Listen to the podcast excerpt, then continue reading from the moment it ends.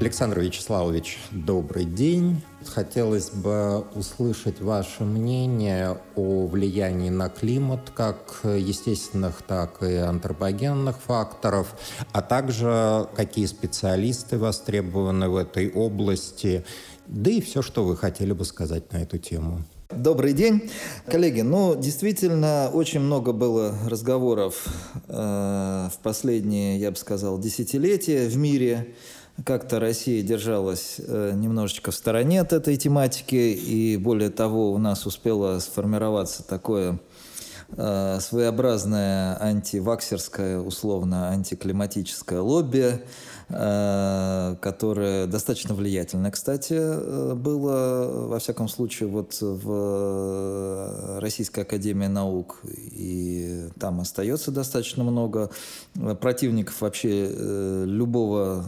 серьезного рассмотрения влияния человека на климат нашей планеты.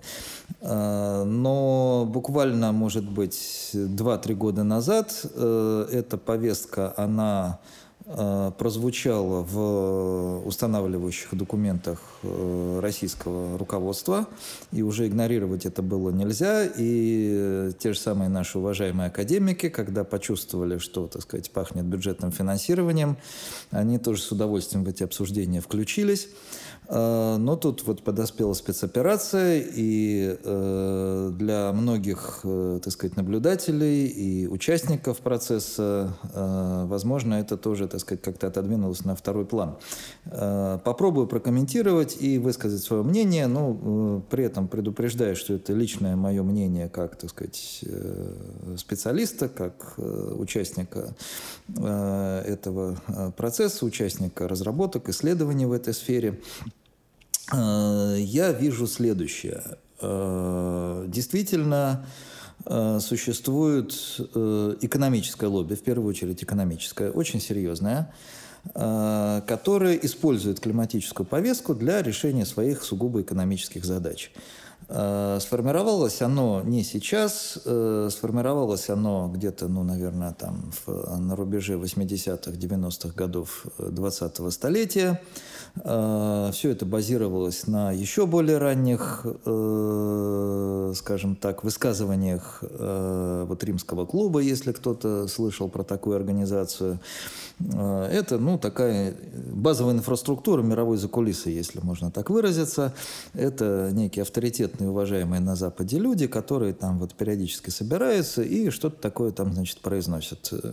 И претендуют на то, что вот то, что они произнесли, это будет вот определять э, так сказать, жизни человечества там на ближайшие десятки лет.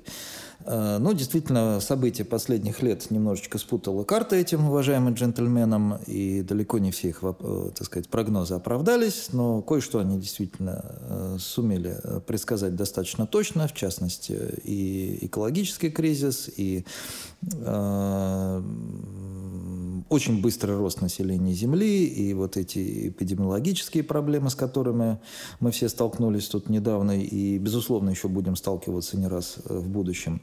Вот. Но действительно есть э, совершенно жесткая, понятная экономическая причина, почему вся вот эта вот климатическая повестка педалируется. А, потому что э, так называемые традиционные источники энергии, которые основаны в первую очередь на э, сжигании ископаемого топлива, и мы все прекрасно знаем, что наша страна очень глубоко вовлечена в мировое разделение труда в этой сфере, поскольку обладает, э, так сказать, крупнейшими запасами углеводородов, очень активно их поставляет на мировые рынки, э, и продукцию, так сказать, связанную с э, Э, сжиганием углеводородов тоже поставляет, мы прекрасно знаем, что э, рано или поздно, э, и, наверное, уже на вполне обозримом горизонте, эти технологии будут сменены другими, Э, я не скажу более прогрессивными, не скажу более чистыми, просто другими, э, которые ну, иногда называют возобновляемой энергетикой, иногда, так сказать, альтернативной или даже нетрадиционной э, энергетикой, что дает повод для всяких, так сказать, шуток. Э, но, тем не менее, это процесс неизбежный. Мы прекрасно понимаем, что рано или поздно массово появится электротранспорт, рано или поздно э, водородные, э, водородные так сказать, энергетические установки тоже достаточно прочно войдут в нашу жизнь. И это все требует огромных инвестиций. И для того, чтобы эти инвестиции отбить, естественно, тем, кто заинтересован в эффективности этих инвестиций, хочется как можно быстрее, так сказать, снести, сломать существующий экономический уклад. Так было при любых технологических переходах в истории человечества, любые промышленные революции, они всегда сопровождались э, серьезными конфликтами, серьезными человеческими потерями, э, так сказать, э, крушением целых государств.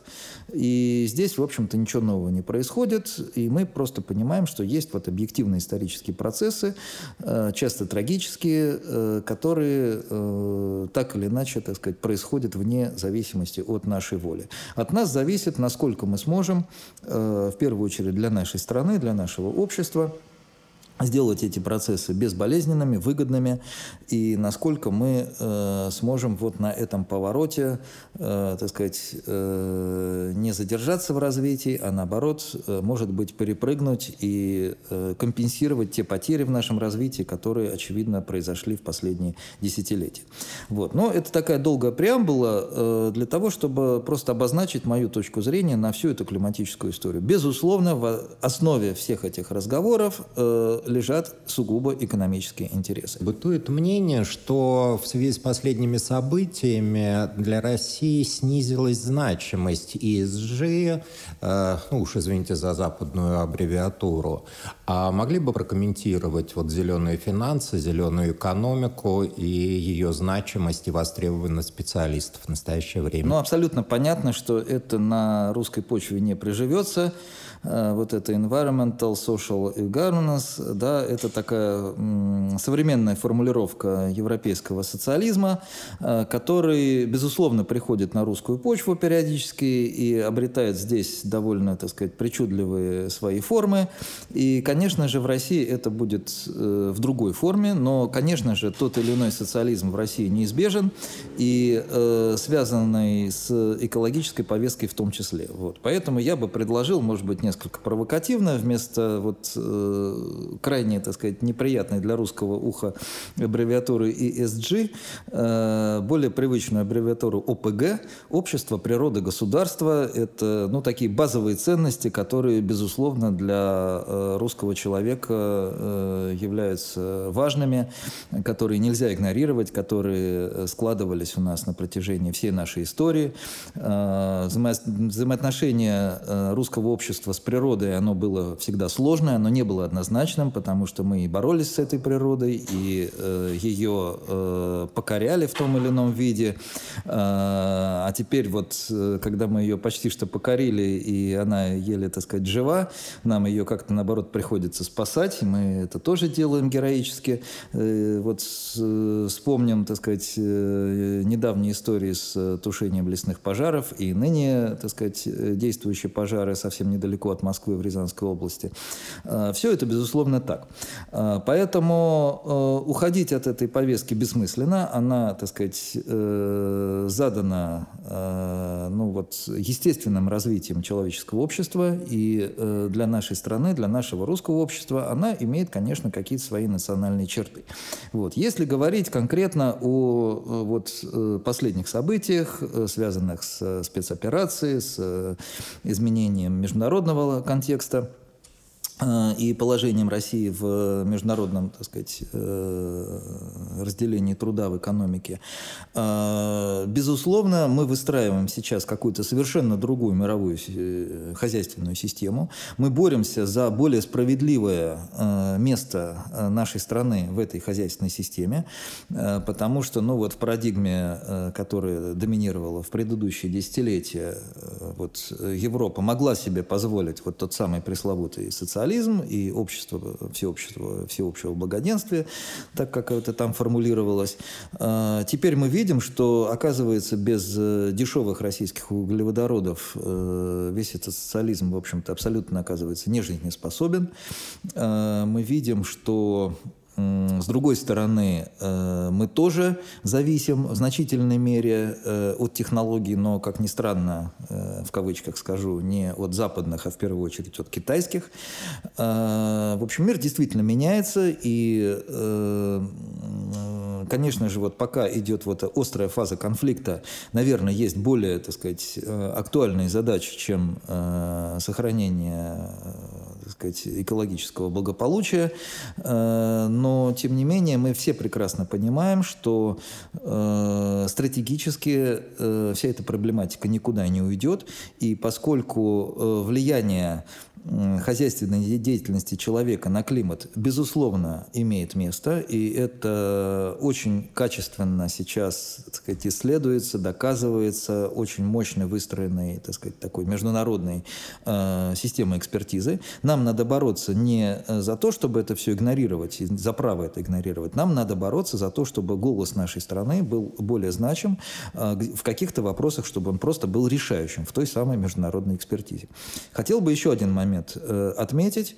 Э, вот э, часто это действительно представляют как некие происки Запада, вот все эти, значит, ограничения там на выбросы углерода, но давайте посмотрим реально, какие крупные мировые игроки взяли на себя какие обязательства. Вот Соединенные Штаты взяли на себя обязательства к полной углеродной нейтральности экономики, то есть это означает, что выбросы углерода в климатическую систему будут э, сбалансированы поглощением углерода э, к э, 50 году текущего столетия. Это не очень скоро, но и, в общем-то, достаточно близко, во всяком случае, для молодого поколения, э, которое имеет все шансы это увидеть.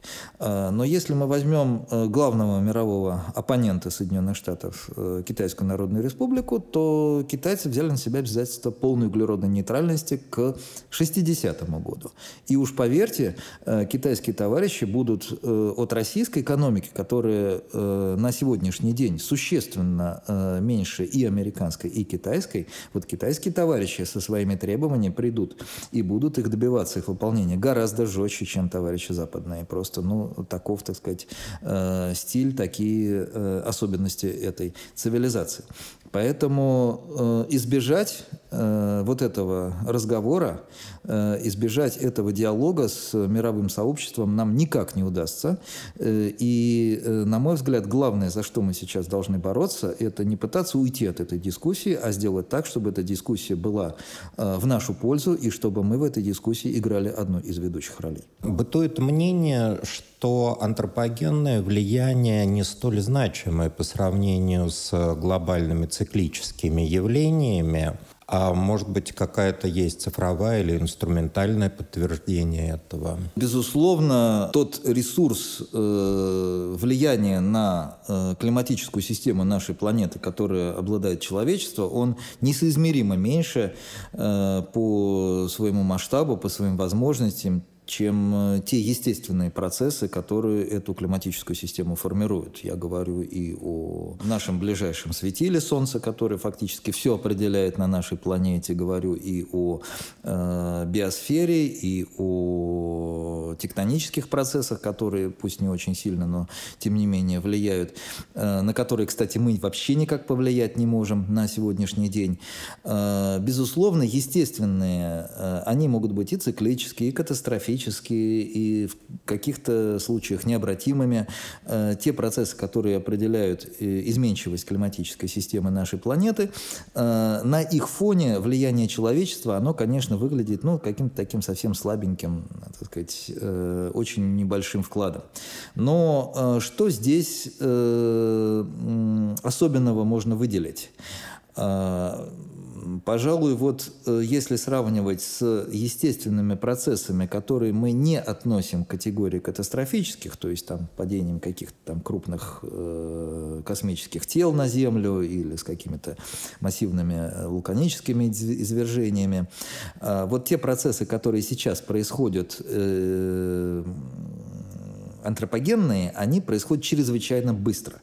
Действительно, за последние, ну, по крайней мере, несколько миллионов лет наша планета, пожалуй, не сталкивалась с таким масштабным и, главное, с таким быстрым внешним воздействием на свою климатическую систему. В этом состоит действительно особенность. По своей э, абсолютной величине это воздействие пока что не очень сильное. Но если говорить о глобальном потеплении, который ну, стал уже таким э, мемом и который уже, э, как мы хорошо знаем, вызывает в обществе определенное недоверие, оно действительно есть, оно действительно измеримо.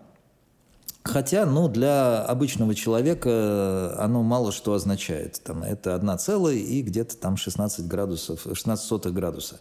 Ну, один градус, да, когда мы на термометре посмотрим, температура изменилась на один градус. Мы даже, так сказать, ну, не э, поменяем, скорее всего, одежду, когда пойдем на улицу. И уж точно не будем воспринимать это как какую-то серьезную катастрофу.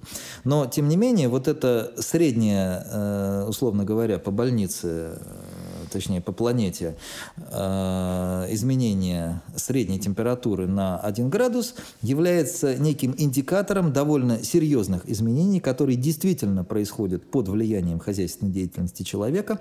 Ну, мы знаем хорошо, что, э, например, очень быстро э, теплеет российская Арктика. Это вообще беспрецедентное явление, чрезвычайно интересное с точки зрения науки. Э, достаточно серьезная э, с точки зрения и социально-экономической политики нашей страны, и, кстати, достаточно серьезный вызов геополитический. Э, интересно, что потепление Арктики происходит быстрее, чем предсказывают все вот те самые э, климатические модели, которые основаны на достаточно глубоких исследованиях, на э, тщательных физических параметризациях очень сложных, э, многообразных процессов, которые все это определяют. Так вот, ни одна модель не предсказала э, настолько быстрого э, потепления в э, арктических широтах, которые мы сейчас наблюдаем. Э, более того, в научном сообществе нет на сегодняшний день э, единого мнения о причинах э, этого очень быстрого потепления. Возможно, основными механизмы, которые его сейчас э, определяют, они и не связаны с теми самыми пресловутыми выбросами углерода Э, в климатическую систему. Но проблема в том, что уже запущены те обратные связи, которые э, приводят к э, очень быстрому и необратимому изменению климата на этой очень важной для нашей страны территории. Э, и э, предсказать, как э, климат в этих широтах поведет себя дальше, э, больше, чем там на э, десятилетие, может быть, вперед, мы сейчас на самом деле не можем. Э, мы даже не можем исключать, что в какой-то момент это потепление остановится или даже, может быть, будет развернуто вспять. Хотя вот среди специалистов, в общем-то, точка зрения о том, что потепление будет продолжаться, она сейчас является доминирующей. Э, но э, можно и другие примеры привести. Вот э, известно, что Южная Европа, в первую очередь Испания, частично Италия, э, в последние десятилетия э, очень сильно страдают от э, достаточно регулярных засух. Э, физические явления, которые лежат в основе вот этих событий, они тоже достаточно интересны. Это так называемые блокирующие антициклоны. Э, но, опять же, если мы посмотрим на э, модели прогноза климата на текущее столетие, мы увидим, что эти модели, они достаточно уверенно прогнозируют резкое, так сказать, изменение климата Южной Европы, который станет более засушливым и, в общем-то, Европа концу текущего столетия вполне может превратиться в пустыню, аналогичной той, которая существует у нас на, э, так сказать, южном побережье э, Средиземного моря. Э, безусловно, это очень значимо и для, так сказать, в социальном контексте, и в экономическом, поскольку ну, Европа является одним из таких центров мировой силы, мировой экономики. Э, и понятно, так сказать, озабоченность э, и общества, и политического, так сказать, класса, э, управляющего этими территориями. Поэтому на отдельных территориях действительно последствия могут быть достаточно серьезными. Но, опять же, здесь нет ничего нового, мы это наблюдали не раз. Вот я люблю приводить пример из, опять же, нашей русской истории. Государство, падение которого фактически предопределила э, создание Древней Руси, это Хазарский Каганат, закончила свои дни не в последнюю очередь э, в результате такого регионального довольно катастрофичного изменения климата, когда вот дельта Волги, где был центр этого государства, фактически стал действительно тоже таким очень засушливым регионом, и экономическая мощь Хазарского Каганата, она резко упала, а вслед за ней упала и военная мощь.